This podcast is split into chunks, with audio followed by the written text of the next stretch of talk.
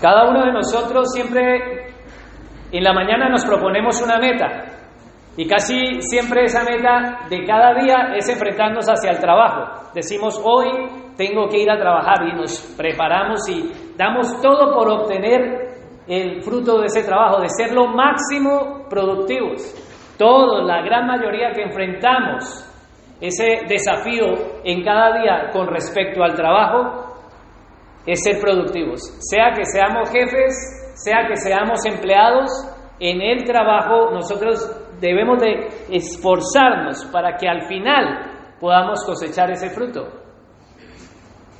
Pero quisiera que pensáramos si todo ese año tú estás trabajando y de pronto vienen a evaluarte y dicen, bueno, de 365 días del año, tu productividad ha sido 14 días. Dos semanas son lo que ha sido productivo individualmente y al ser evaluado, pues tu cómputo no te salen las cuentas. Dice, pero si yo he estado aquí un año, ¿cómo me vas a poder eh, evaluar a mí en base a 14 días? Y bueno, pensemos en otra meta que también como personas normales tal vez podamos tener, es en el campo de mejorar, de ser eh, profesionalmente mejores personas. Y decimos, bueno, pues yo quiero aprender un idioma, yo quiero eh, hacer una carrera, quiero sacar eh, un nivel, un FP y deseas prosperar en tu forma profesional, en tu campo en el cual tú te desarrollas y dices, bueno, me voy a preparar y empiezas a estudiar,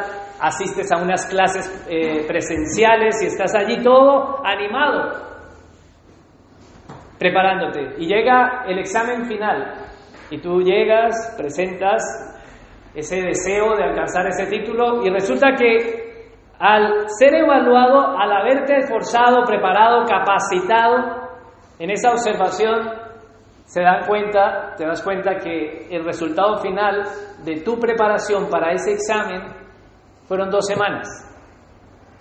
Y tú dices, pero ¿cómo? Si yo he estado estudiando, yo eh, pero cuando se dan cuenta y hacen ese cómputo, dicen, no, eh, son dos semanas de ocho horas. Es como si hubiera sido, en el caso contrario que hablé del trabajo, hubiera sido dos semanas a trabajar.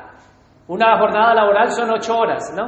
Entonces tú vas de lunes a domingo a trabajar y el otro domingo, lunes a domingo tienes los 14 días y te pagan, dice, ¿no? 8, 14 días de ocho horas. 14 días de 8 horas de estudio en el año, pues resulta que no puedes adquirir ese título.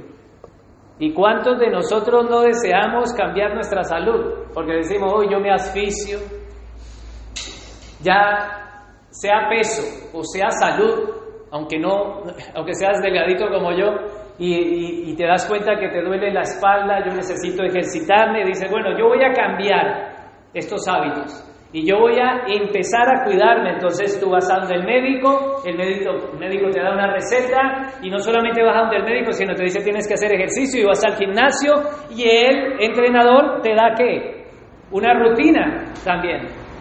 Entonces tú ya tienes una receta médica para atacar eso que te está afectando en tu salud y te dan una instrucción en el gimnasio para poder ejercitarse en base a eso que está fallando en tu cuerpo.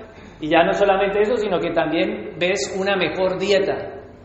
Y tú trabajas fuertemente en base a cambiar esos malos hábitos en tu salud y a decir, bueno, yo quiero cambiar mi manera de vivir y empiezas a hacer una dieta médica, una dieta de cocina y un ejercicio práctico, pero al final del año tú declinas y puedes ver en ese calendario que tú tienes, dice, bueno, aquí fui al gimnasio unos días, aquí hice una dieta hace unos días, aquí me tomé y haces un cómputo y es otra vez.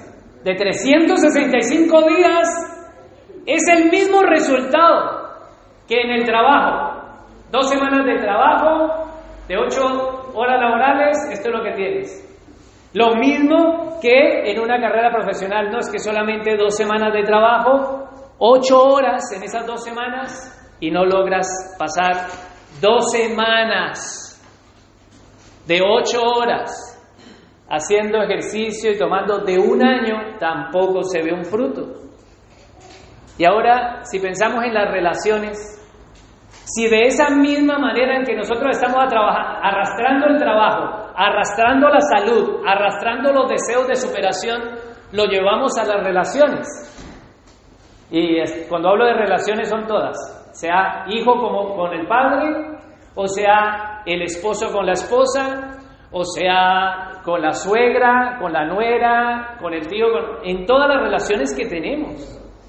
Porque todos somos o padre, o hijo, o nieto, o abuelo, o suegra, o suegro, o amigo, o tío, o primo. Todos tienen muchas relaciones o no tienen relaciones.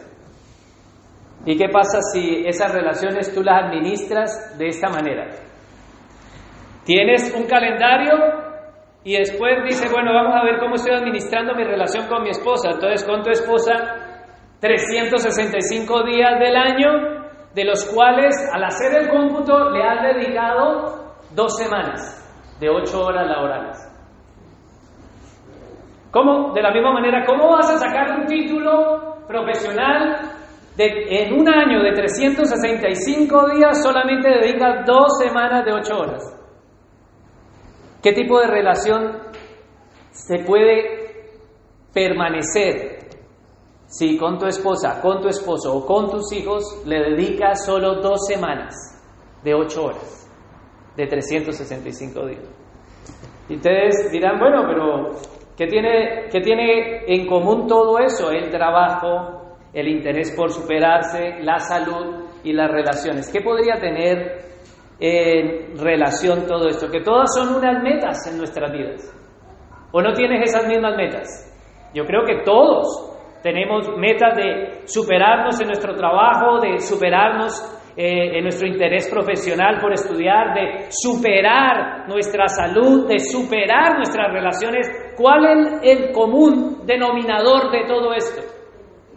Que hay metas, que hay un deseo, que hay un interés de poder desarrollar para tener mejor calidad de vida en todo eso que yo tengo que administrar. Pero otro denominador es que ninguna de estas que he mencionado yo la puedes conseguir solo. Pero hay personas que sí quieren hacer eso solo. Quieren hacer solo eso en el trabajo. En el trabajo no se someten al equipo. En el trabajo son totalmente independientes, individuales y no tienen armonía con el equipo. En el trabajo ni siquiera hacen uso de las herramientas que hay dentro del equipo de trabajo. Entonces, con razón su productividad es nula. De la misma manera, en los estudios dice, yo me voy a preparar independiente, solo, no hace uso de los maestros que tiene a su alrededor y desarrolla los hábitos de estudio que a él le parece. Entonces él dice, bueno, yo voy a estudiar y digamos que va a estudiar para sacarse el carnet. Y dice, bueno, yo voy a hacer un test, pero después muchas horas en la Play, muchas horas viendo el móvil, muchas horas en las redes sociales y así sucesivamente. Vuelvo a decir, no estoy diciendo que eso sea malo, yo uso todo eso. Estoy diciendo en base a un examen en preparación. Y la conclusión, la evaluación de ese año es que solo dos semanas te has preparado y de esas dos semanas, ocho horas. Mirabas el reloj, entrabas a las ocho y a las cuatro de la tarde decías, bye, ya no estudio más. Y el resto de, de esas 16 horas de sobra, pues las empleaba. Pero de 365 días, hermanos y hermanas. La salud, si tú lo quieres hacer de una manera independiente, entonces dices, yo no voy, ¿para qué voy a ir al médico? ¿Yo para qué voy a hacer ejercicio? ¿Yo para qué voy a hacer una dieta? Entonces los demás te dicen, porque lo quieres ser independiente. Entonces te ponen la comida y tú dices, yo como lo que quiera. Te dicen, esta es la receta y tú te la tomas si quieres o no. Te dicen los otros, mira, cuidado con eso porque te, puede traer consecuencias a tu salud. Y tú dices, yo hago lo que quiera y vas a por libre de una manera independiente. Ese es el común denominador en alguien que no es productivo, que quiere ir individual. El común denominador en todo lo que estoy diciendo, en base incluso a las relaciones. En base al matrimonio dice yo, aquí se hace lo que yo diga, para eso soy el esposo. Y tú te tienes que someter a mí, así que, y se hace lo que yo diga. Independiente.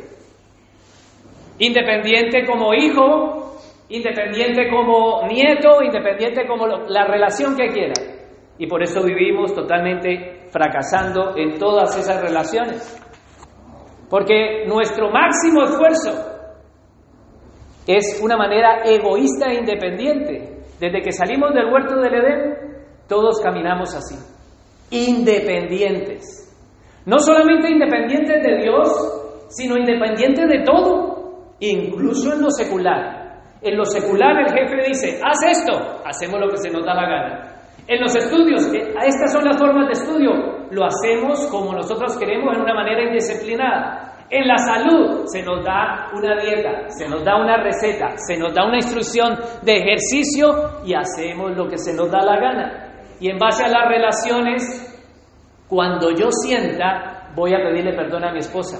Cuando yo sienta, yo voy a hacerlo. Cuando yo sienta, lo voy a buscar.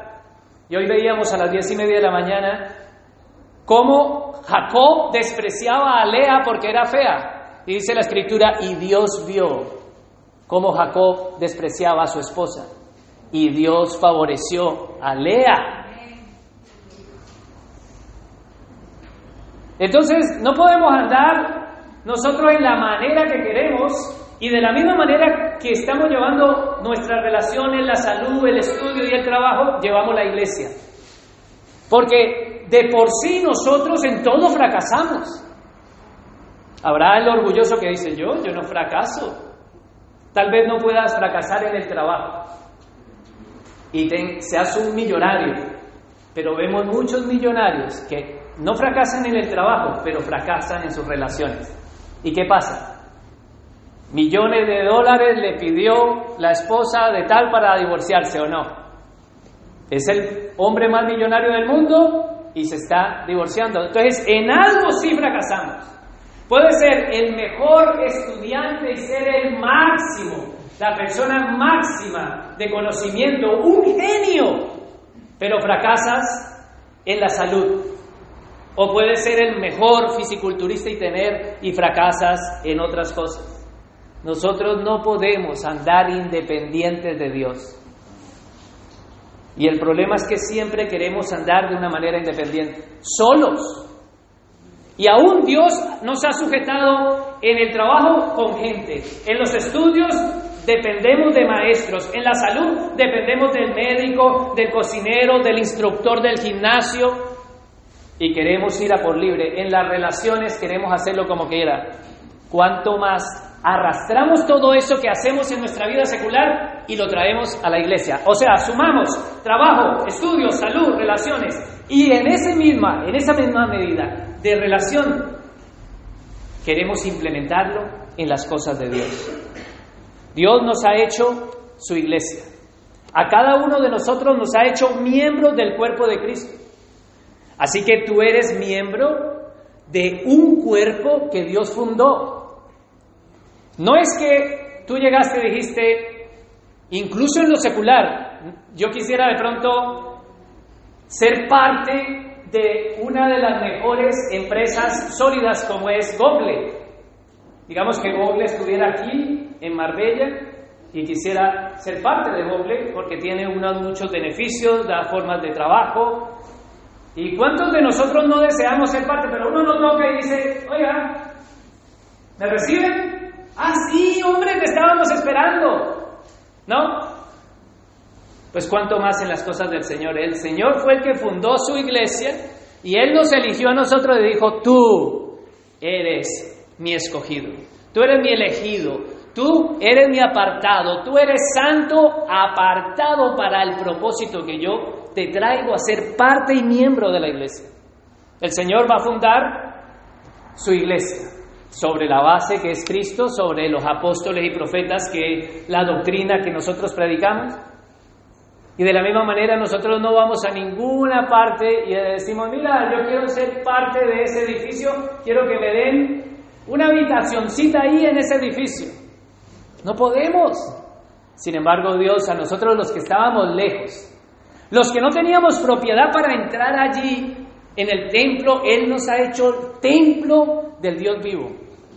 No solamente es que venimos a una congregación, sino que somos el templo de Dios.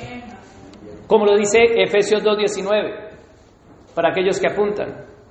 Todos somos santos, miembros de la familia de Dios. Tú eres miembro entonces del cuerpo no porque lo hayas escogido, el cuerpo que Él fundó, y tú eres una piedra viva del edificio de Dios.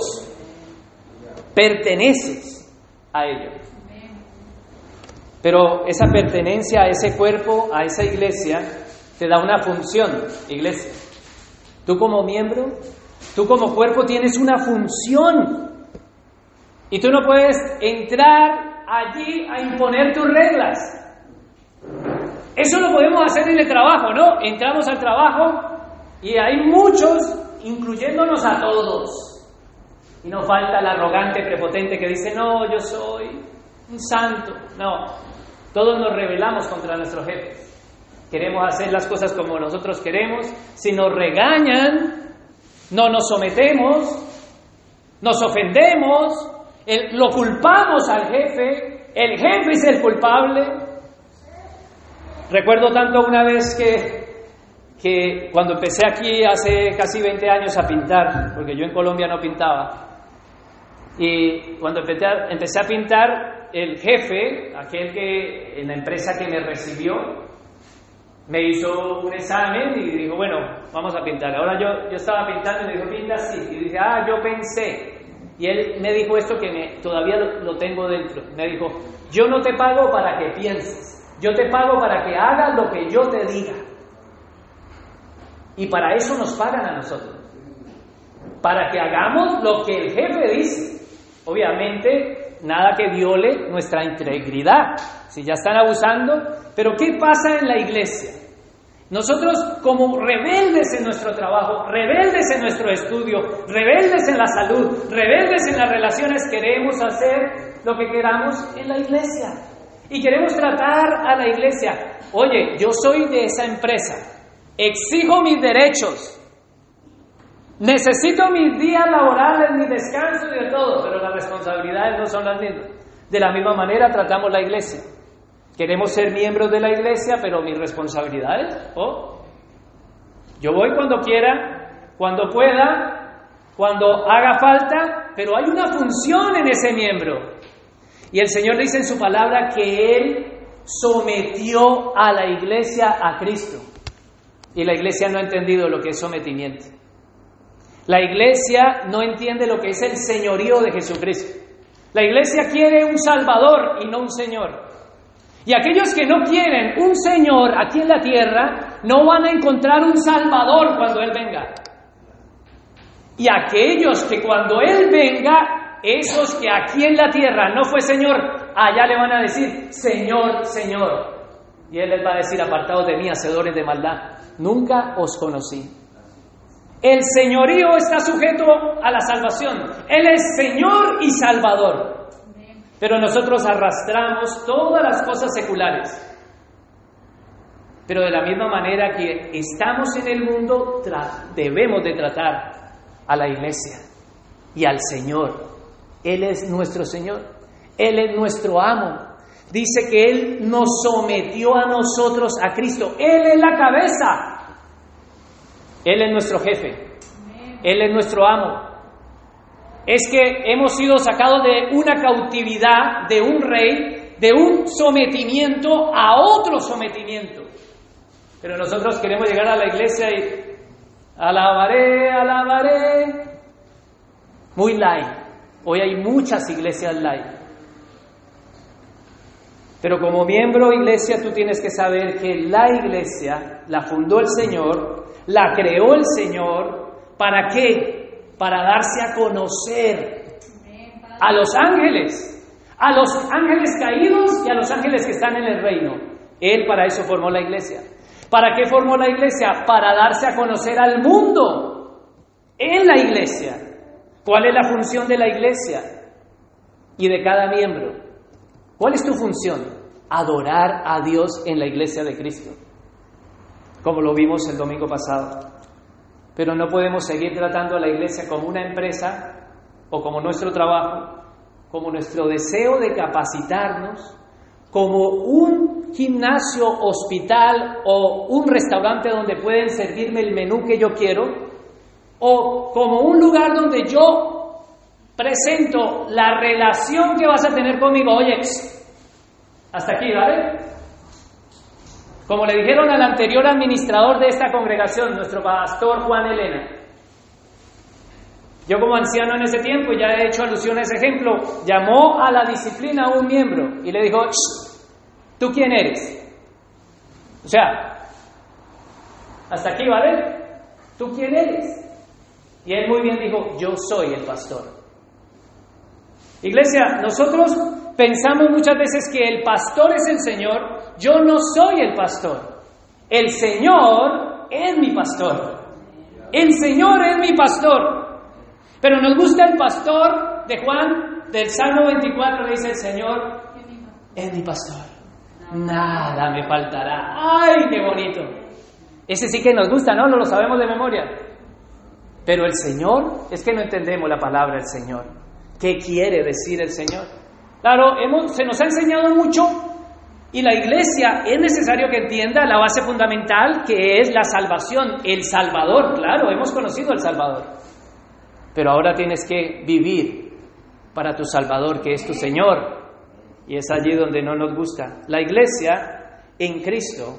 Y para aquellos que tienen Biblia, no para aquellos que les gusta que se la proyecten, sino para aquellos que tienen Biblia, háblanla en Efesios capítulo 3, versículo 21. ¿Qué dice la escritura de la iglesia? 3.21.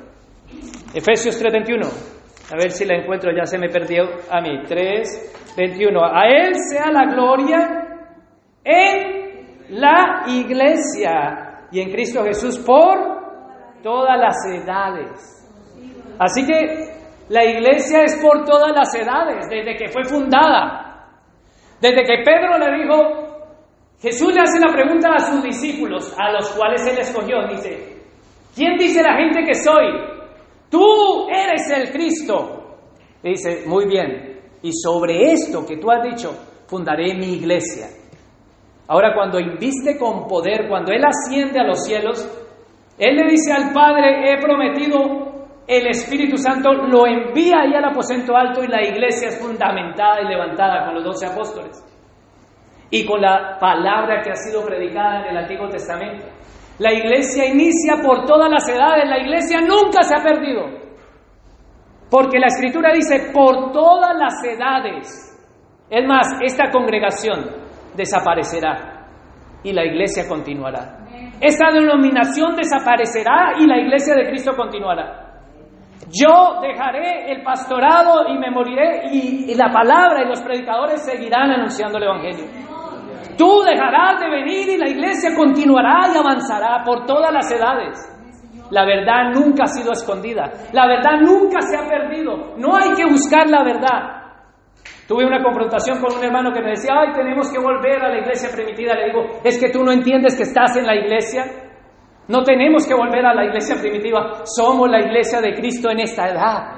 Qué gran bendición pertenecer a la edad, en esta edad, a la iglesia de Jesucristo. Pero la verdad no tiene que ser vuelta a buscar.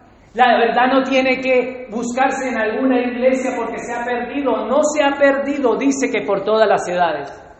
Es más, cuando la iglesia surgió, en el año 64 después de Cristo, Nerón cogió y empezó a decir, todos los cristianos son los que han encendido Roma. ¿Y ahora qué hicieron de los cristianos? Antorchas. Nerón dijo, ponlos como antorchas y los encendía en breas. Y todos los cristianos parecían velas. Qué verdad tan grande para que alguien pueda decir, Jesucristo es el Señor y no Nerón. Jesucristo es Dios y no Nerón. Aunque me cueste la vida, voy a ir al Coliseo Romano. Y no solamente con Nerón, sino con Domiciano, Trajano, Adriano, Aurelio, Severo, Treacio y todos los que ustedes quieran ver. Hasta el año casi 400 después de Cristo la iglesia fue perseguida y no desapareció. Su verdad no se perdió. Los hermanos en Cristo y la iglesia por todas esas edades en 400 años sufrieron vejaciones, cortados, aserrados y permaneció la iglesia por todas las edades. Ellos murieron dando gloria a Dios en el Coliseo romano. Ellos murieron dando gloria cuando les cortaban la cabeza. Esa es la iglesia de Cristo. Y nosotros somos esa iglesia. No somos menos que ellos. Tenemos la verdad. Por todas las edades somos la iglesia de Cristo. La iglesia local del Señor que ha sido fundada en las bases de quién? De los apóstoles y los profetas. Los profetas que hablaron del Antiguo Testamento, los apóstoles que el Señor levantó. Y ahora cuando la iglesia ya fundamentada y cimentada en el Señor, el Señor capacita a esa iglesia. ¿Para qué la capacita? ¿Para qué levanta Dios la iglesia? Pues para que todos los miembros que van a la iglesia entiendan y comprendan lo que Dios desea que hagan. Es en la iglesia donde los miembros escuchan la voluntad de Dios. Es donde ellos buscan. Los miembros entienden que como cuerpo de Cristo, la cual es la iglesia, deben de ser instruidos. Entonces ellos vienen a buscar y a decir, ¿cuál es mi responsabilidad como miembro? Y hemos visto el domingo pasado que Dios ha hecho un llamado, te está llamando como miembro. Dios te está llamando a que vivas de una manera digna, que vivas y andes de una manera digna a lo cual Él te ha escogido y te ha llamado. Pero no puedes seguir viviendo como tratas eso que dije antes, el trabajo, las relaciones, la salud, tus estudios, la iglesia no puede ser tratada. Tal vez podamos trabajar y tratar el trabajo como se nos dé la gana. Entramos tarde, llegamos tarde, salimos tarde, no somos productivos no, o no trabajamos. Podemos hacer lo que queramos con eso. Podemos hacer lo que queramos con nuestro cuerpo, que total, nuestro cuerpo el damnificado somos nosotros mismos. Podemos hacer lo que queramos con los estudios, habrá gente que no sepa leer y aún así el Señor lo salva. Y podamos, puede haber gente que no aprenda otros idiomas, nunca se supere, y son así toda la vida. Y puede ser que en cuanto a las relaciones, muramos solos, sin amistades, sin padres, eh, en el sentido de que aunque tengamos los padres, no tenemos relación con ellos, o los hijos no tienen relación con sus padres, o las esposas no tienen relación con sus esposos, o los esposos. Estamos cerca, vivimos cerca, pero no tenemos esa relación. Podemos hacer lo que queramos, entre comillas. Y es verdad, lo hacemos. Pero con la iglesia de Cristo, que es comprada por precio de sangre, Dios no permite que se le trate de esa manera. Porque, ¿sabe cuánto costó? La sangre de su Hijo. Entonces es una iglesia santa a la cual el Señor llama a vivir. Y es donde tú no puedes entrar y tratar de, de repetir lo que vives en el mundo. Y el Señor nos llama a que vivas de acuerdo al llamado, que guardes la unidad dentro de la iglesia y que como miembro tú tienes que comportarte de esta manera. Entonces, no falta el que tiene carácter, ¿no? Y entra ya al trabajo y el jefe le dice, no, a mí esto no, no, a mí no otro, y está ahí siempre. Y el jefe aguanta y después, ah, muchas gracias. Te vi, ¿no? Pero el Señor no echa a ninguno de nosotros. El Señor no nos va a echar. Eh, pero el Señor sí nos dice cómo es que debemos de vivir en la iglesia de Cristo. Y yo no estoy hablando de la iglesia en cuanto a estas cuatro paredes, sino a la iglesia de Cristo en la faz de la tierra, a la cual tú perteneces como miembro de ella. Y que tú caminas congregándote cada día que se levanta y Dios te permite, porque cada día te tienes que presentar en sacrificio vivo, santo, agradable al Dios, el cual es tu culto racional. Tú debes de tener un devocional. El culto de la iglesia es todos los días, no solo el domingo. El día del Señor no es el domingo, es todos los días.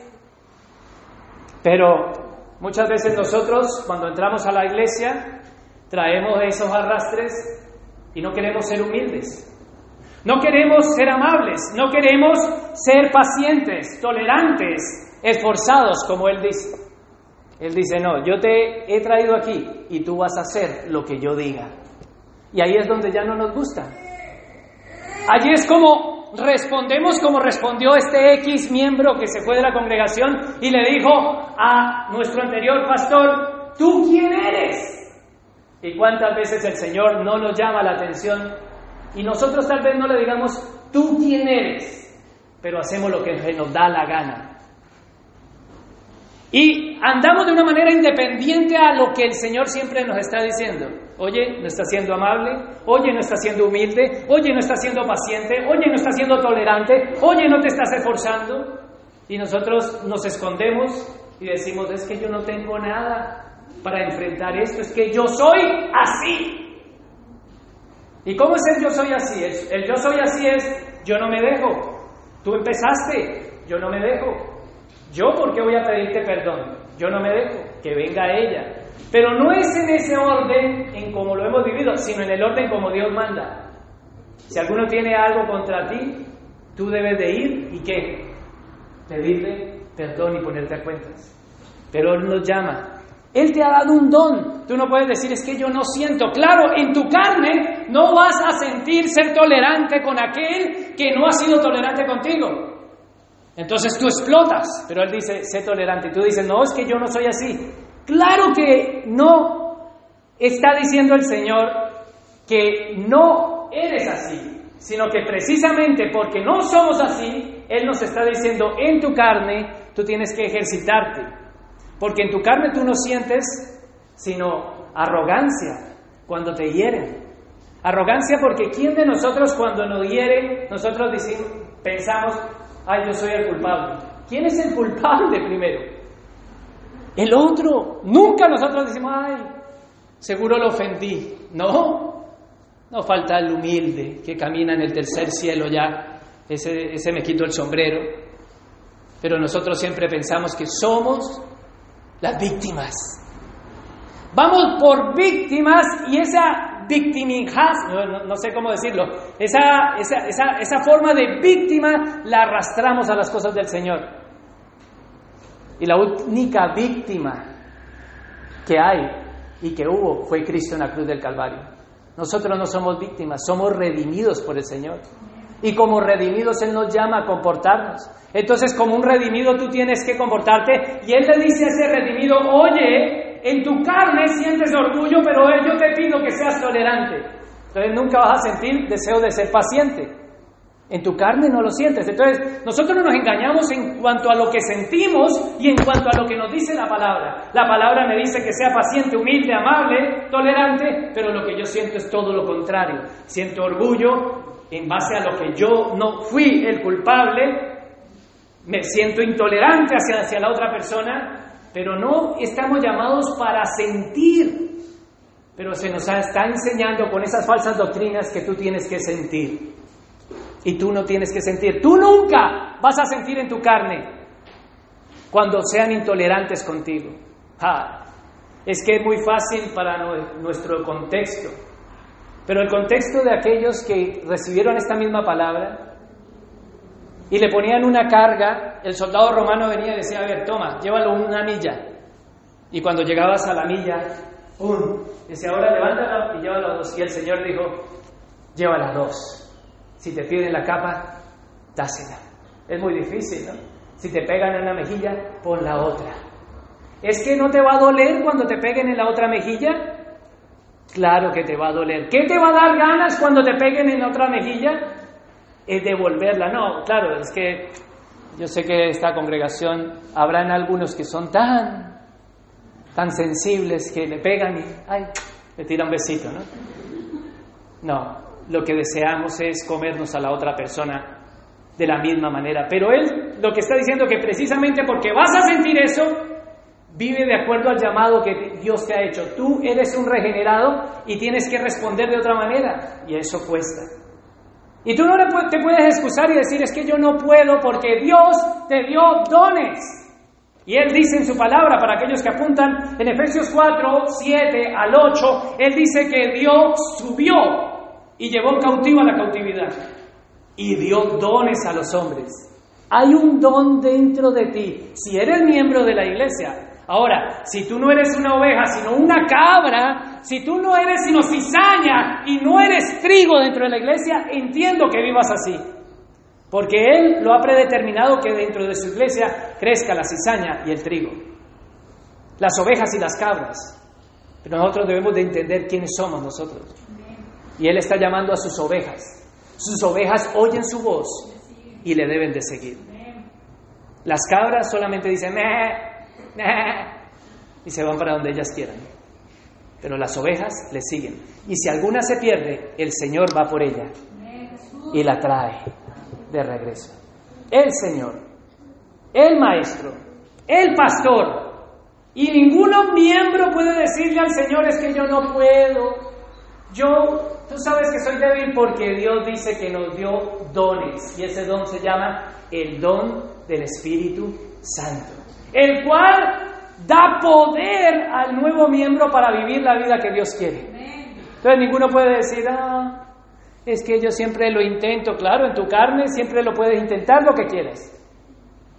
Pero Dios te ha dado el poder y tú tienes que experimentar ese poder en tu vida. Tú tienes que humillarte ante el Señor.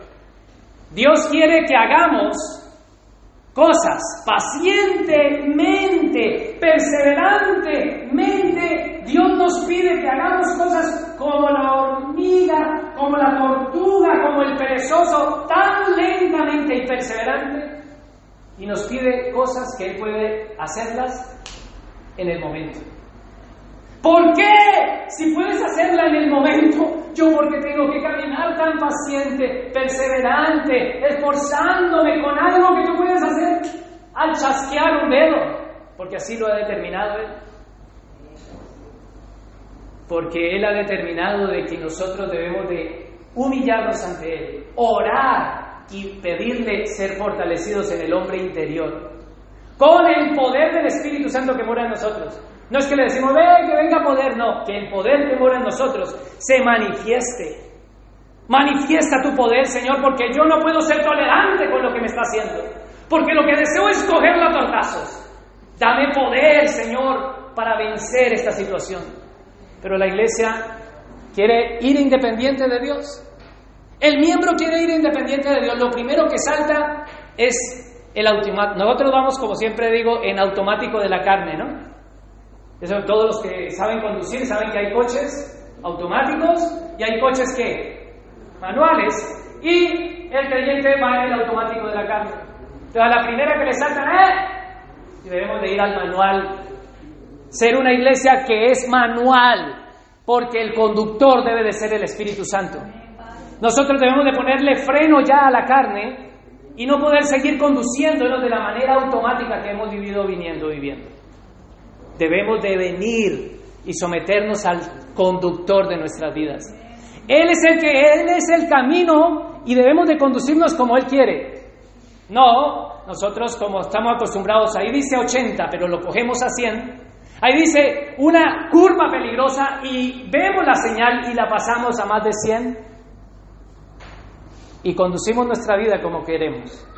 Pero Él Señor de la iglesia, el Señor de la iglesia, el pastor de la iglesia, no permite esas formas de conducción. Porque al miembro de su iglesia, que no está acomodándose, acoplándose al armado de la iglesia universal, recibirá muchos azotes. Ese miembro de la iglesia, ese hijo de Dios, será disciplinado. Porque Hebreos dice que al hijo que amo, a ese disciplina. Y yo azoto a todo aquel que he recibido por hijo. Ese es nuestro Dios. Ese es nuestro Padre.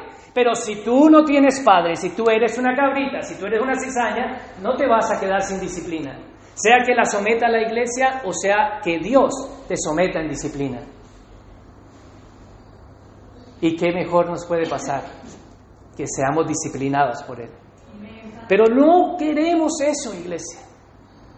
No lo queremos. Pero todos aquellos que hemos sido ejercitados en la disciplina, hoy podemos decir, Señor, es lo mejor que me ha pasado. Señor, gracias porque no lo entendía, es lo mejor lo que me ha podido pasar para poder conocerte y entenderte.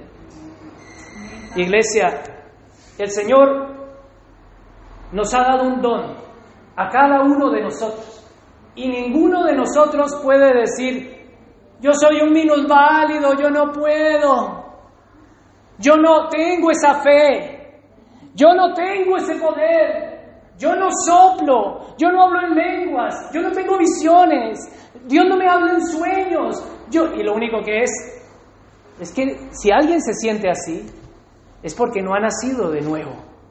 Pero el que ha nacido de nuevo no se siente así.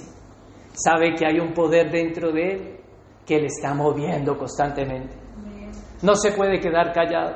En su mente siempre está Dios. Cuando peca, Dios aparece. Cuando recibe algo, Dios aparece. Cuando siente necesidad, Dios aparece. Pero ahí, si hay un miembro aquí que vive sin Dios, aunque está dentro de una membresía, es porque no ha nacido de nuevo. Y deberías de escuchar el llamado y pedirle, Señor, hazme nacer de nuevo. Porque Él tiene poder para llamarnos. He aquí, hoy es el día de salvación. Hoy es el día en que Dios llama a aquellos para que vuelvan a Él de todo corazón pero Él es el único que puede capacitarnos. Él te ha dado un don, iglesia. Y tú tienes que entender que ese don mora en ti, que eres miembro y parte del cuerpo de Cristo. Y que Dios ha constituido dentro de ese cuerpo y ha derramado diferentes dones, tanto a los apóstoles como maestros, para fundar la iglesia desde sus inicios. Después el Señor levantó a los evangelistas para anunciar las buenas nuevas en el reino de los cielos a toda criatura y todavía tú eres un evangelista. Donde tú estás, estás haciendo obra de evangelista o no. Sea que prediques el evangelio o sea que tus obras prediquen el evangelio. Y dicen, uy, ¿y tú qué? ¿Tú crees en algo? Porque tú es como diferente, ¿no? Porque no solamente se predica con la palabra, se predica con la vida. Y como iglesia nosotros estamos llamados. Él nos ha hecho un llamado. Él ha llamado apóstoles y profetas.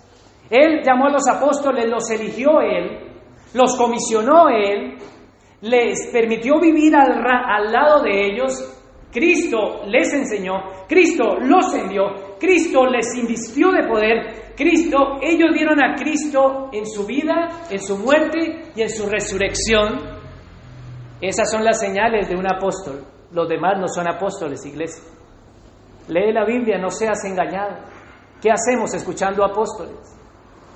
Pablo dijo, yo soy el último apóstol.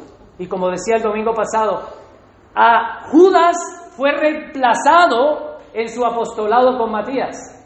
Pero cuando en Hechos capítulo 12 Jacob fue muerto por la espada de Herodes, no fue reemplazado. Solamente fueron los apóstoles que él eligió. Ya no hay más apóstoles, y mucho menos apóstalas.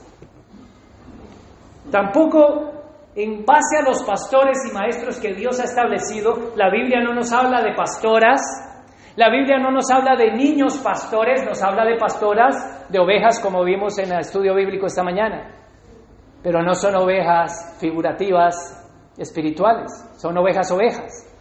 No nos habla de niños pastores y no hay una comisión escrita. Y no por una forma y un momento de una cláusula, de una excepción en un pedacito de la Biblia hacer doctrina. La palabra de Dios está en concordancia con todo.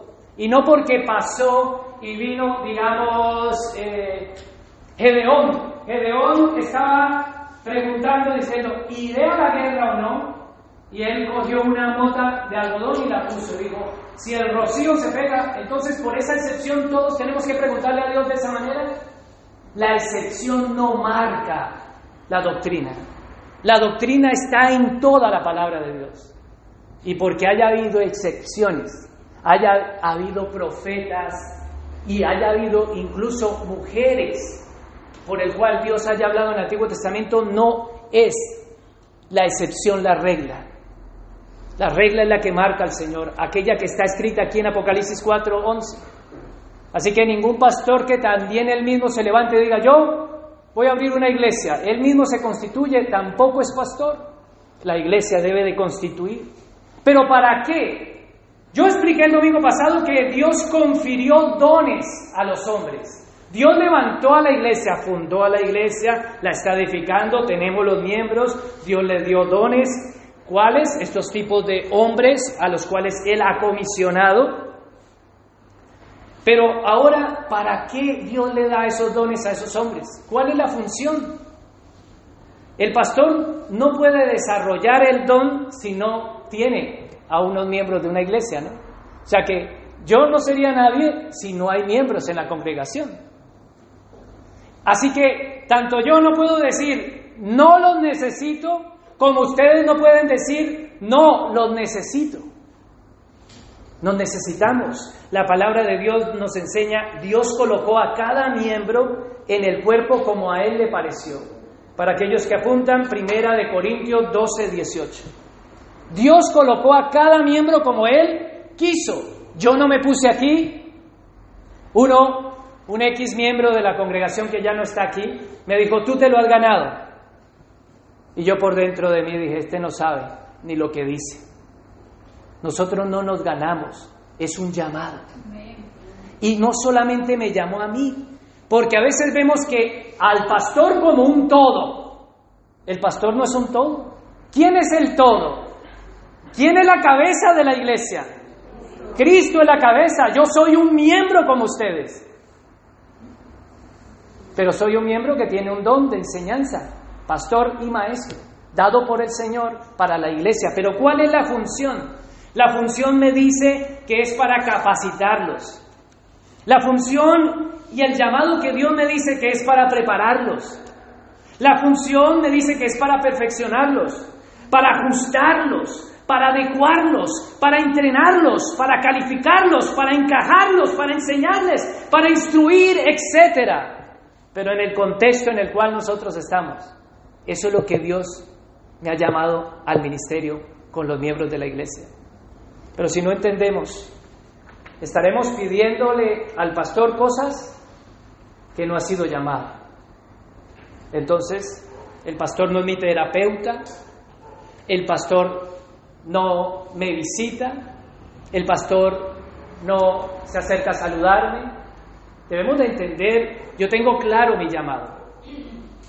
Yo sé para qué y quién me ha llamado, quién me ha puesto aquí. Pero la iglesia como miembros deben de entender cuál es la función mía para ustedes. Y ustedes deben de responder a lo que Dios nos está llamando, que es enseñar la palabra de Dios. Yo estoy para enseñarle la doctrina de la palabra de Dios. Pero estamos pasando de lo fundamental a la aplicación. Llevamos ya más de cinco años viendo doctrina fundamental. Pero Dios nos llama ahora a vivir la instrucción a que esa instrucción y ese fundamento doctrinal se vuelva una aplicación en mi vida. Dios dice que su palabra es toda, la escritura es que inspirada por Dios. ¿Qué predico yo? La palabra de Dios. Por eso les, les pido, iglesia, traigan sus Biblias reconozco que hay algunos que no la manejan bien y que deberían ya de manejar bien la palabra. Durante tantos años en tu misma Biblia de papel te pierdes. Eso da una clara evidencia de que tú no lees la Biblia en la semana. Es necesario, iglesia, recibir la instrucción. Dice la palabra que toda la escritura es inspirada por Dios, Antiguo y Nuevo Testamento. Pero hay hermanos que solamente desean los salmitos, lo que me gusta. Y a eso decimos amén, pero la responsabilidad como miembro, allí ya la silla me incomoda. Porque queremos los beneficios, queremos el pago, a ver, pero no el esfuerzo en el trabajo. Queremos tener una salud, pero queremos seguir zampando las malas comidas, la comida chatarra. Y es verdad que yo exijo sobre la iglesia y pongo sobre la iglesia una carga de una predicación extensiva, donde en muchas congregaciones la predicación dura media hora Y de esa media hora tú sacas el extracto y de lo que ha hablado ha sido todas sus experiencias, sus sueños, sus visiones, dónde fue, dónde bajó, sus lenguas también, que se ponen a hablar en lenguas. Aquí hablamos las palabras del Señor. Y eso es lo que Dios me manda a enseñarte, iglesia. Tú como miembro de la iglesia debes de entender que el Señor dice en la escritura que toda la escritura es inspirada por Dios, útil para instruir. Lo primero que debo hacer es enseñar, instruir. Para reprender. Bueno, a mí instruyeme, a mí dame el fundamento, a mí dame los beneficios, pero no me reprendas. Como le dijeron a Juan Elena, ¿tú quién eres? Yo quiero que sepas quién, quién soy yo. Yo soy un miembro de la iglesia de Cristo. No soy más que tú. Si yo estoy en desobediencia a la palabra, tú tienes la misma autoridad de acercarte a mí y reprenderme. Y la iglesia tiene la autoridad de ponerme en disciplina. También, no, es que la infabilidad del pastor. No, yo soy humano. Yo cometo errores y yo peco. ¡Ay, peca! No, es que no tenemos a un papa. El que no peca es el papa. Ese es el que no peca. Ah, ¿el papa no peca o sí? Es que hay unos que están diciendo sí, no peca. Él es un pecador que necesita perdón y misericordia. Iglesia, necesitamos la reprensión a la luz de la palabra. Necesitamos también que como iglesia entendamos que la declaración del folleto que les di hace ocho días, que espero que cuando yo les presente a ustedes un folleto, la cual va escrita en la instrucción bíblica, ustedes lo respeten y no hagan como aquellos que en el mercadillo les pasan un folleto y lo que hacen es, papá, papá, a la basura. Porque ahí, como dice Poncio Pilatos, yo me he lavado mis manos. Pero tú en la responsabilidad de la lectura, del guardar los folletos, de la instrucción, ¿cómo estás? Pero en base a la reprensión que decía ese folleto, Mateo 18:15 dice, de que si tu hermano peca contra ti, ve y repréndele. ¿Peca en qué sentido? Peca acorde a toda la escritura. Toda la escritura es útil, ¿para qué? Para instruir y para redarguir, o sea, para reprender. Entonces, si tu hermano peca, ¿quién es tu hermano? En este caso, mi hermana es mi esposa, con la que yo más peco. No que ella peca, sino que yo peco con respecto a lo que le hago a ella. Y sea que a ella no le gusta, ella tiene que venir a reprenderme o yo ir a reprenderla. Y toda la iglesia como miembros debemos, si vemos alguno, sea nuestro esposo, sea nuestra esposa, sean nuestros hijos, debemos de reprenderlos por la palabra de Dios. Así que si tu hijo está andando desviadamente, tu deber es reprenderlo. Repréndelo antes de que tú como el, eh, Eliseo, no, Elías, eh, se me ha olvidado el, profeta este, Elí. Elí tenía dos hijos, el Señor le dice, reprende a tus hijos, y Elí dice, eso no se hace, la gente está hablando, ¿vale? Y el Señor dice, ah, está arrepentido, ¿no? Ahora viene mi disciplina. Iglesia, ¿por qué te quedas callado? Tenemos diferentes llamados y roles para cumplir y como miembros aquí y afuera en el rol debemos de reprender y decir, no, eso no es acorde a la palabra. Pero cuando se nos reprende y la persona se sostiene, Mateo 18 nos llama a que debe de ser sometido a disciplina. Ese miembro. Y aquí hemos sometido a disciplina a los miembros de esta iglesia. Y han perseverado en la disciplina. Y han sido restaurados. Pero muchos que se han puesto en disciplina han dicho, ya no están aquí con nosotros. A uno que le puse en disciplina dijo, bye, y muchos más. Pero no estamos para jugar, iglesia. Podemos jugar en nuestros trabajos, jugar con las maquinitas del gimnasio, jugar a los médicos, jugar a las dietas, pero con las cosas del Señor no podemos jugar. No podemos seguir queriendo solamente la bendición y no la reprensión. Ah, no, a mí háblame bonito, a mí háblame bonito porque si no me voy, yo no estoy casado con nadie, yo estoy casado con la palabra del Señor. Y no estoy aquí para hacerlo sentir bien, sino para hacerlo sentir mal. Para traer y reprender toda conducta errónea y sacar el pecado a la luz. Y llamar las cosas como son para que la iglesia entienda y dice, Señor, dame arrepentimiento. Y dame fruto digno de arrepentimiento. No que diga, amén. Ay, está llorando con lágrimas de cocodrilo, como las llamo yo. Y sigues perseverando en el pecado. Es que pecamos. Es que somos una iglesia de pecadores, redimidos por Cristo, buscando la perfección a través de la palabra. Toda la escritura es útil para instruir, para redarguir, para reprender aquella conducta errónea. Y cuando el Señor te llama a que corrijas esa conducta errónea, tú debes de corregirla. Yo no voy detrás, yo instruyo, pero yo no voy detrás. ¿Eh? ¿Estás haciendo? Salvo que vea algo perseverante en los años y entonces ejercemos la disciplina, que ustedes como iglesia la conocen. Dice la escritura que también la palabra de Dios es útil para corregir. No solamente reprende, instruye, sino que corrige. ¿Qué corrige? Pues corrige lo torcido. Si tú vas ahí creciendo ahí torcido siempre, no. No solamente eso, sino que aquel que ha caído, la escritura es útil para levantar al que ha caído.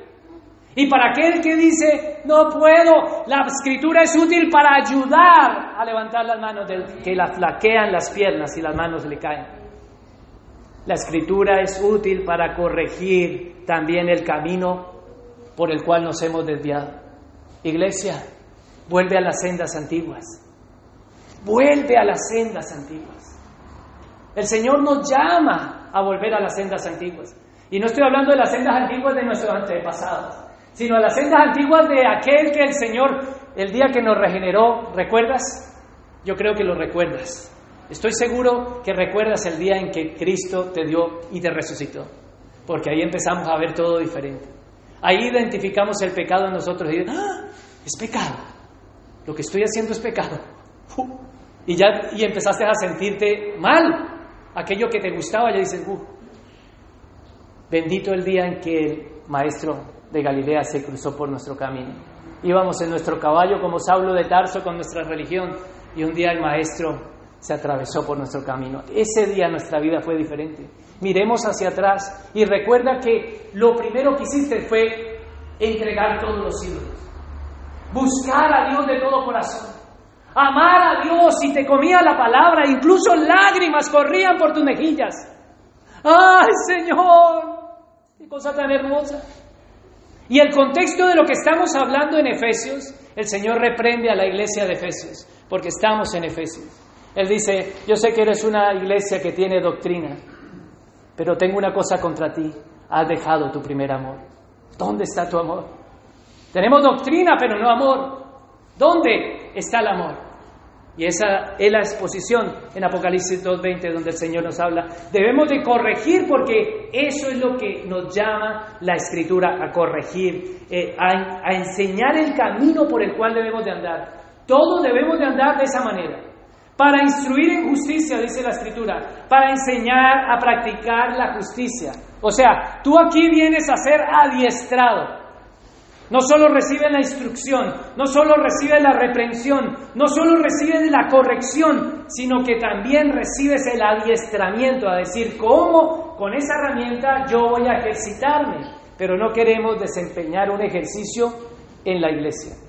¿Saben qué? Miembros de la iglesia de Cristo, no de la denominación esta, no queremos ejercitarnos. Pensamos que la iglesia es esto la iglesia es nuestra vida en todas sus áreas. Tú eres la iglesia, eres miembro de la iglesia y estás en tu trabajo y en tu trabajo eres la iglesia de Cristo. En tu salud eres la iglesia de Cristo. Porque debes de cuidar el cuerpo y el templo del Espíritu Santo. Eres también la iglesia en la forma en que debes de ser diligente en todo, aprovechando bien el tiempo porque los días son malos, dice la escritura. Y no hay diligencia. Y eres la iglesia en todas las relaciones que Dios te ha llamado, porque Dios te ha hecho padre, Dios te ha hecho esposo, Dios te ha hecho sobrino, tío, nieto, amigo, eh, jefe, empleado, en todos los roles que Dios te ha dado. Tú eres la iglesia de Cristo. Y la iglesia de Cristo es luz y sal en cualquier lugar. No podemos seguir escondidos. Debemos de salir. Con ese fin es el que Dios llamó al propósito a la iglesia. ¿Cómo estamos siendo? ¿Qué estás haciendo con tu don? ¿Qué tipo de iglesia eres? ¿Cuántos años vienes siendo iglesia? Dice la escritura que Dios al hacer esto a través de la palabra es para que ese siervo de Dios sea capacitado para toda buena obra. Dios te instruye, te reprende, te corrige, te instruye en justicia a través de su palabra para que tú como siervo y sierva de Dios seas capacitada para toda buena obra. Toda buena obra en tu trabajo, toda buena obra en tus estudios, toda buena obra en tu salud, toda buena obra en tus relaciones, toda buena obra en la iglesia de Cristo. Y ahora vamos a Efesios 4:12, que es donde nosotros estamos. He leído el 4.11, apóstoles, maestros, profetas, evangelistas. El 4.12 nos habla de ese fin. ¿Cuál es el fin? ¿Cuál es el fin, iglesia? ¿Para qué reciben esos hombres esos dones? A fin de capacitar, lo dice la nueva versión internacional. A fin de perfeccionar, lo dice la Reina Valera. ¿A quién? a Arnold Schwarzenegger, a Rambo, a los políticos, ¿a quiénes? ¿Al instructor del gimnasio? ¿A quién está capacitando? ¿A quién está perfeccionando? Al pueblo de Dios, a los santos. ¿Te das cuenta? A eso vienes.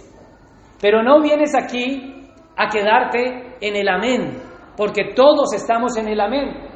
Yo puedo entender de que todos ustedes están de acuerdo porque amén es, así es, estoy de acuerdo, eso es amén o no. Pero no sirve el amén si cuando salimos de aquí no hacemos nada con la instrucción, la reprensión, la corrección, la instrucción, porque el Evangelio es experimental. Si no estamos, salimos de Guatemala para Guatepeor, siempre digo eso. Salimos de una religión y tenemos otra. Dios no viene a acoplarte.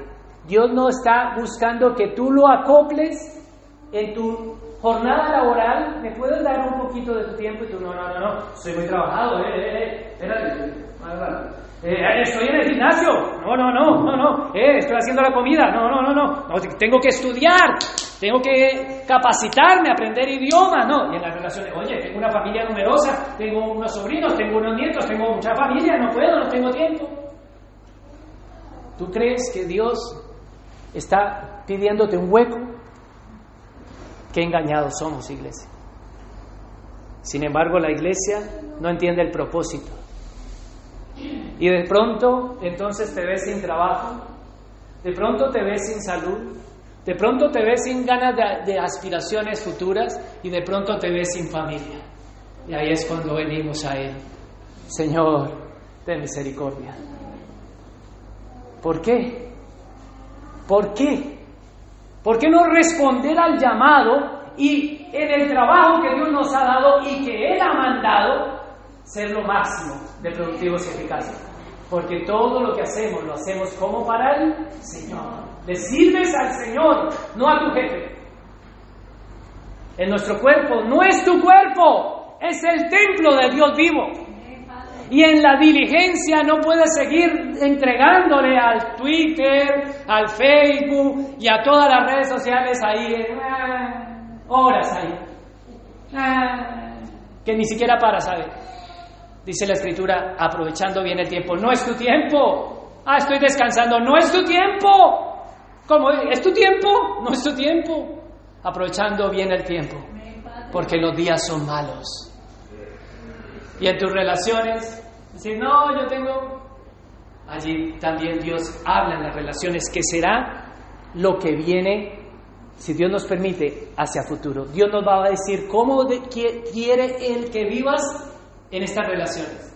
No es como tú quieras, Tú no vas a tratar a tu esposa como tú quieras, porque esto pensó Jacob, ¿no? Como vimos esta mañana en el estudio bíblico. Jacob dijo, ah, Lea es fea, yo no voy a acostarme con ella. Bicho ese. Una hermana dijo, uy, esa era visca, y todos nos partimos, esa era visca, porque la escritura dice que Lea tenía los ojos caídos y delicados. Entonces la conclusión dijo, esa era visca, dije, sí, y calva también, con razón no quería acostarse con ella. Pero dice la escritura que el Señor vio que Jacob menospreciaba a su esposa y aquella que él quería la hizo estéril. No es como nosotros queramos. No estás llamada y llamado a ser el esposo como te, te dé la gana tratar a tu esposa o tu esposo. Es como él manda. Así que el llamado no es algo efímero. El ser miembro no es algo superficial. La iglesia no es tratada de la manera porque la iglesia no solamente esto, es nuestra propia vida en cada lugar donde nosotros estamos. Y Él dice que Él está preparando, está llamando, está perfeccionando a todos los santos. Oh, volvamos a leerlo, 4.12, a fin de capacitar al pueblo de Dios. Me gusta la Reina Valera que dice, a fin de perfeccionar a quienes? A todos los santos. No solamente al pastor.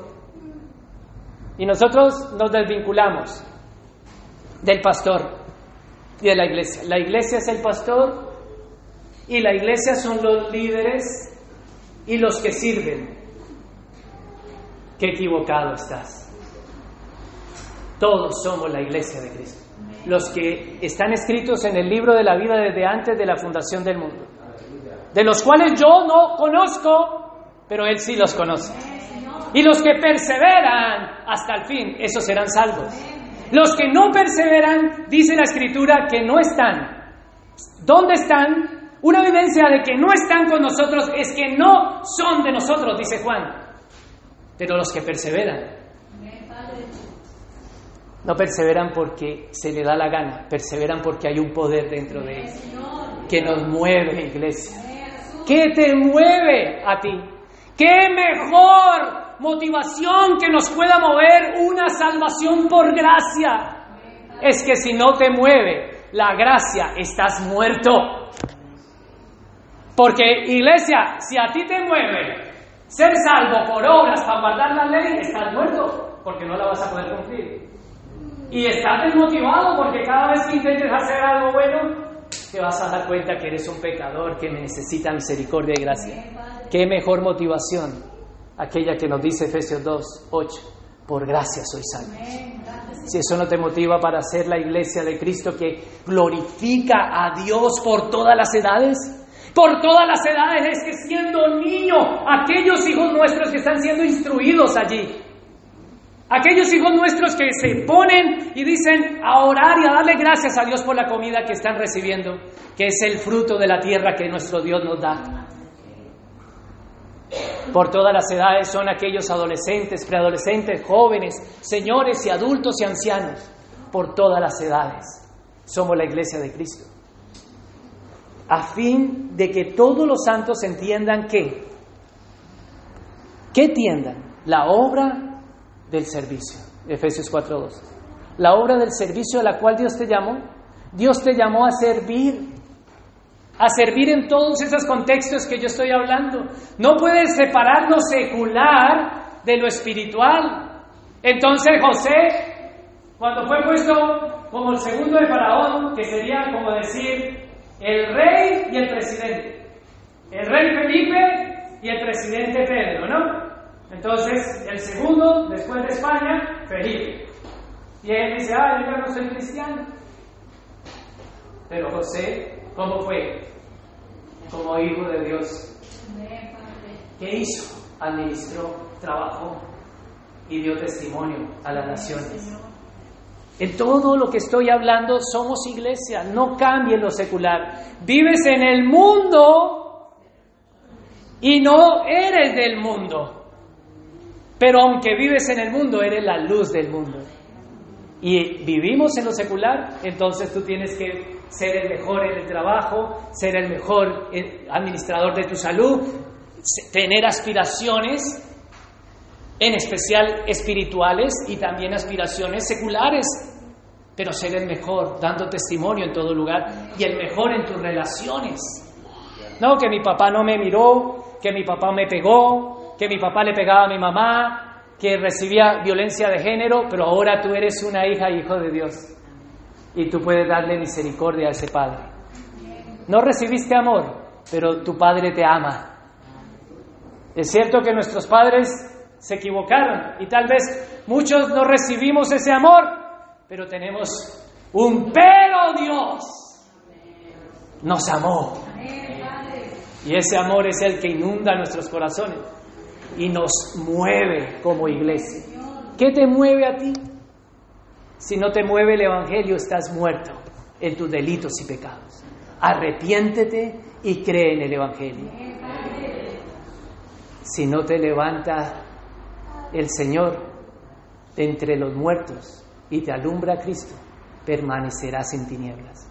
Pero el Señor nos ha escogido y nos ha dicho que hemos sido sacados de las tinieblas a su luz admirable, que somos el pueblo santo, el pueblo escogido, el real sacerdocio que ofrece sacrificios a Dios día a día, en todos sus aspectos de su vida, en sus empresas, en sus trabajos, en sus universidades, en su salud y en sus relaciones y en la iglesia. Porque muchas veces también está el que vive en lo secular, del vinculado de la iglesia, y está el que vive vinculado a la iglesia y separado de lo secular. No. No hay separación. No haga separación. Es que el Señor que nos da el trabajo, la salud y los familiares y los deseos de prosperar es Él. Dice la Escritura que todo don y toda dádiva proviene del Padre de qué? De las luces. Él es el que nos provee de todo. Pero Él nos llama a la unidad de la fe. 4.13, iglesia. Vamos terminando. 4.13. ¿Qué dice? De este modo, después de capacitar, de que cada miembro entienda que he sido llamado a la obra del servicio para edificar ese cuerpo, el 4.13 dice, de este modo todos llegaremos a qué? A la unidad de la fe. Todos, no solo yo, yo no tengo la, sola responsabilidad de conocer el Evangelio, conocer los fundamentos, tú también tienes esa responsabilidad. Ah, no, eso que se lo sepa el pastor.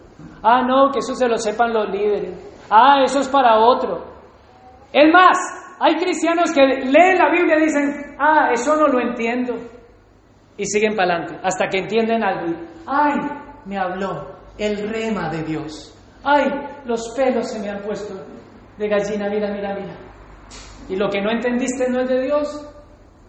Ah, es que estás buscando lo que tú quieres. Y tal vez lo que no entiendes es lo que necesitas. Debemos de entender la palabra en todo su contexto, sin descontextualizar y sin venir a la palabra cargados de interpretación, sino vacíos y decir, Señor, habla mi vida. Pero iglesia, no buscamos la unidad de la fe, dice el 13, de modo que todos lleguemos a la unidad de la fe. Tú tienes una responsabilidad como miembro de la iglesia.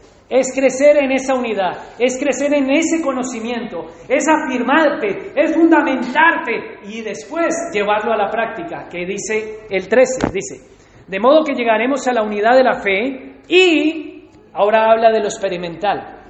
¿Qué es lo experimental? Léanlo y del conocimiento del Hijo de Dios. Así que no es que esté diciendo que tú tienes que conocer que Cristo vino, que se encarnó, que vinieron unos ángeles. No está hablando de ese conocimiento en el sentido del plan de salvación. Porque a estas alturas de la carta, Él ha explicado en Efesios 1, 2, 3, ya el plan de salvación. Ahora está pasando a lo práctico, a la aplicación de lo que te dijo Dios en el 1, en el 2 y en el 3. Ahora en lo práctico en el 4. Está diciendo, tú tienes que conocer al Hijo de Dios. Porque hay muchos que dicen conocer a Jesucristo. Lo conocen en la letra, pero no lo conocen en la relación. No tienen una relación con su Señor y con su Salvador. Podemos tener una esposa, un anillo, pero no somos esposos de nuestras esposas. Y las esposas no son esposas de esos esposos. Podemos tener una relación, un compromiso, pero Dios no nos llama a tener ahí una relación como cualquier relación. Nos llama a tener una unidad y un conocimiento experimental en las cosas que a Él ha dejado fundamentado. ¿Cuáles son esas cosas? Pues en el contexto de la carta que estamos observando expositivamente cada domingo es la oración. Él dice en Efesios 3, tienes que ser fortalecido en el hombre interior. Tienes que pedir oración al Señor. Tienes que tener comunión y traer esas cargas y humillarte de rodillas y decir, Señor, mírame. Pero no, ¿qué le traemos al Señor? Todas nuestras necesidades. Mira, mira mi trabajo, mira mi salud, mira mi salud, mira mis exámenes, ay, mis títulos, mira mis relaciones, llévatela. Pero no queremos venir ante Él en oración y decirle, Señor, necesito ser fortalecido con poder en el hombre interior para agradarte a ti. No quiero desagradarte más. Ayúdame, Padre.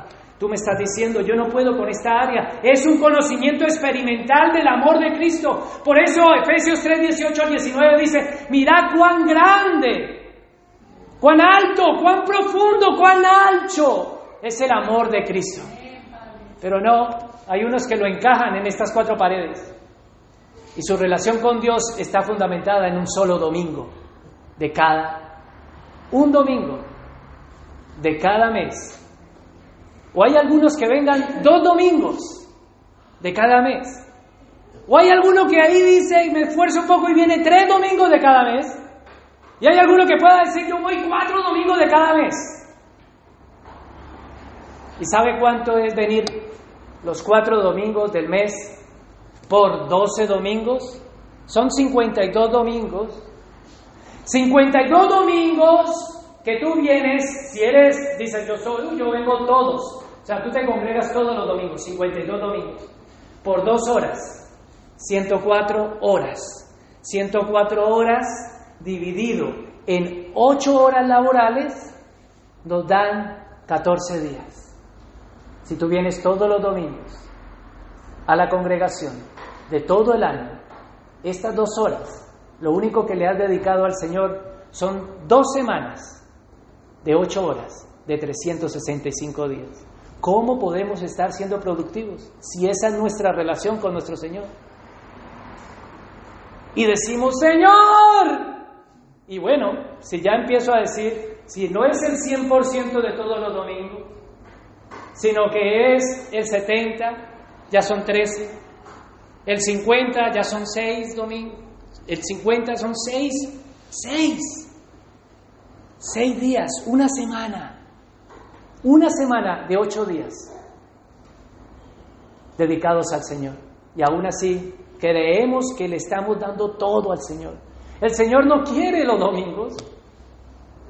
El Señor quiere toda nuestra vida, sin reservas en todas las áreas de nuestra vida, hasta un conocimiento pleno, hundidos en la oración, hundidos en el estudio de la palabra, hundidos en la obediencia de la práctica a la cual Él te está llamando. Esa es su iglesia, la que está percibida, la que sabe que tiene que rendir en lo laboral. Y no sacar excusas en lo laboral porque no tengo tiempo para el Señor. Y tiene que ser el mejor.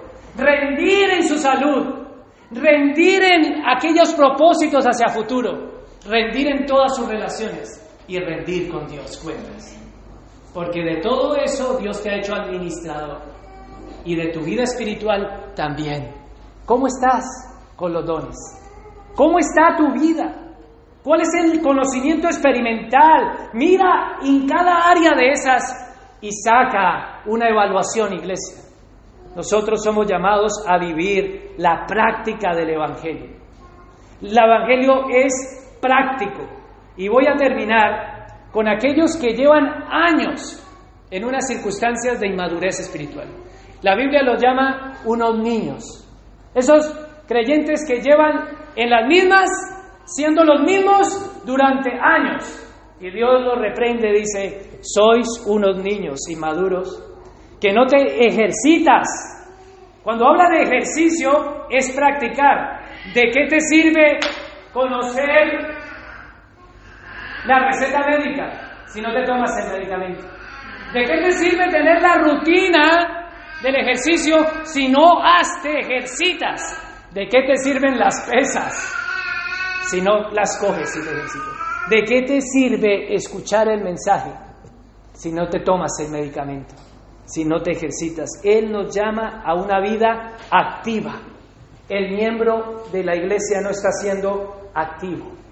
Y un miembro inactivo, un miembro falto de acción en su propia vida, es un miembro totalmente un niño que está siendo arrastrado por todo.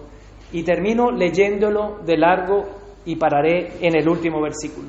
Vamos al 14 y concluyo. 4.14. Así ya, así ya que no seremos niños. Él no quiere que seas un niño. Iglesia, Él no quiere que seas un niño. ¿Te das cuenta?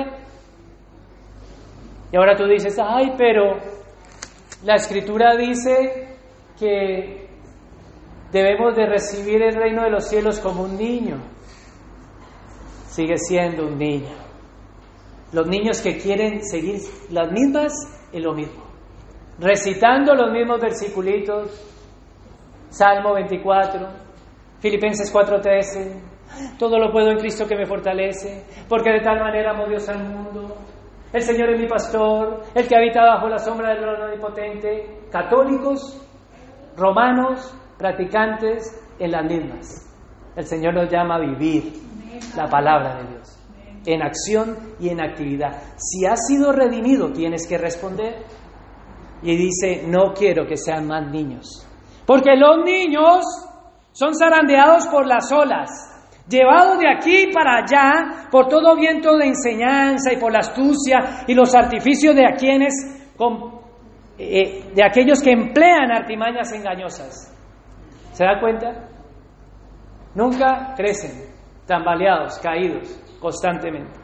Más bien, versículo 15, ¿cuál es la orden? ¿Cuál es la instrucción? ¿Cuál es la reprensión? La reprensión es no seas niño. La corrección es corregir las actitudes del niño.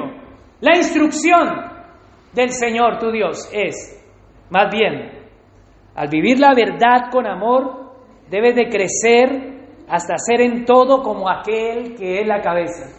¡Wow! ¿Como, ¿Como quién tienes que crecer? ¿Como yo? Hasta que crezcas y seas igual a Cristo. Si antes nosotros decíamos, ay, si tuviera la fe de Abraham, ay, si pudiera bajar fuego del cielo como Elías, todos esos ídolos se te acaban de caer, porque lo que tienes que poner la mirada y ser como Cristo. Ser semejantes a Cristo es a lo que nos llama el Señor, porque dice la Escritura que si alguno está en Cristo, debe de andar como Él anduvo. No puedes decir, ah, sí, yo estoy en Cristo, yo creo en Cristo, yo soy de Cristo. ¿Cómo andas? ¿Cómo andas en toda tu vida de lo que acabo de decir? ¿Estás separando lo secular de lo espiritual?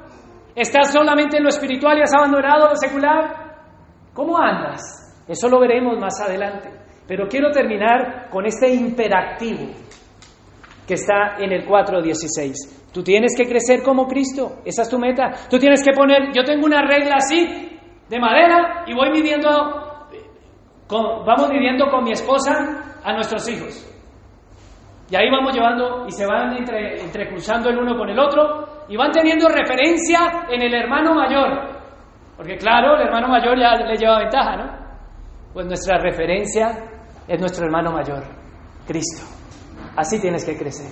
No te puedes quedar así, ah, yo ya estoy aquí, ya. No, crece como Cristo. Es imperativo. Y el, y el 16 dice, por su acción, todo el cuerpo crece. Acción, iglesia. Acción, no dormir. Por su acción todo el cuerpo crece y se edifica en amor sostenido, ajustado por todos los ligamentos según que la actividad propia de cada miembro. ¿Cómo es tu actividad propia como miembro de la iglesia? ¿Cómo estás? ¿Estás trabajando en tu actividad propia como el trabajo? ¿Tu acción y tu actividad es como trabajas? Tu acción y tu actividad es como estudias, cómo cuidas tu salud, cómo mantienes tus relaciones, estás equivocado. Así no puedes tratar a la iglesia de Cristo. Porque el Señor, el pastor y la cabeza de la iglesia no lo va a permitir. Que es Cristo, tu Señor. Pongámonos en pie y vamos a orar. Padre, te damos gracias, Señor, por este tiempo que tú nos has permitido a la luz de tu palabra entender la inactividad y la falta de acción y la negligencia y la inmadurez que como iglesia tenemos, Padre. Perdónanos en la falta del ejercicio de la verdad. Perdónanos, Padre, porque necesitamos, Señor, ser fortalecidos con poder en el hombre interior para actuar y ser activos como miembros de tu iglesia. Tú nos capacitas a través de tu palabra, tú nos preparas para la lucha, tú nos empujas para alcanzar, tú nos pides que nos desarrollemos, tú nos demandas que busquemos para crecer, que comamos, que trabajemos, que avancemos, que resistamos, que perseveremos, que nos esforcemos, que buscamos ser sanos en la fe.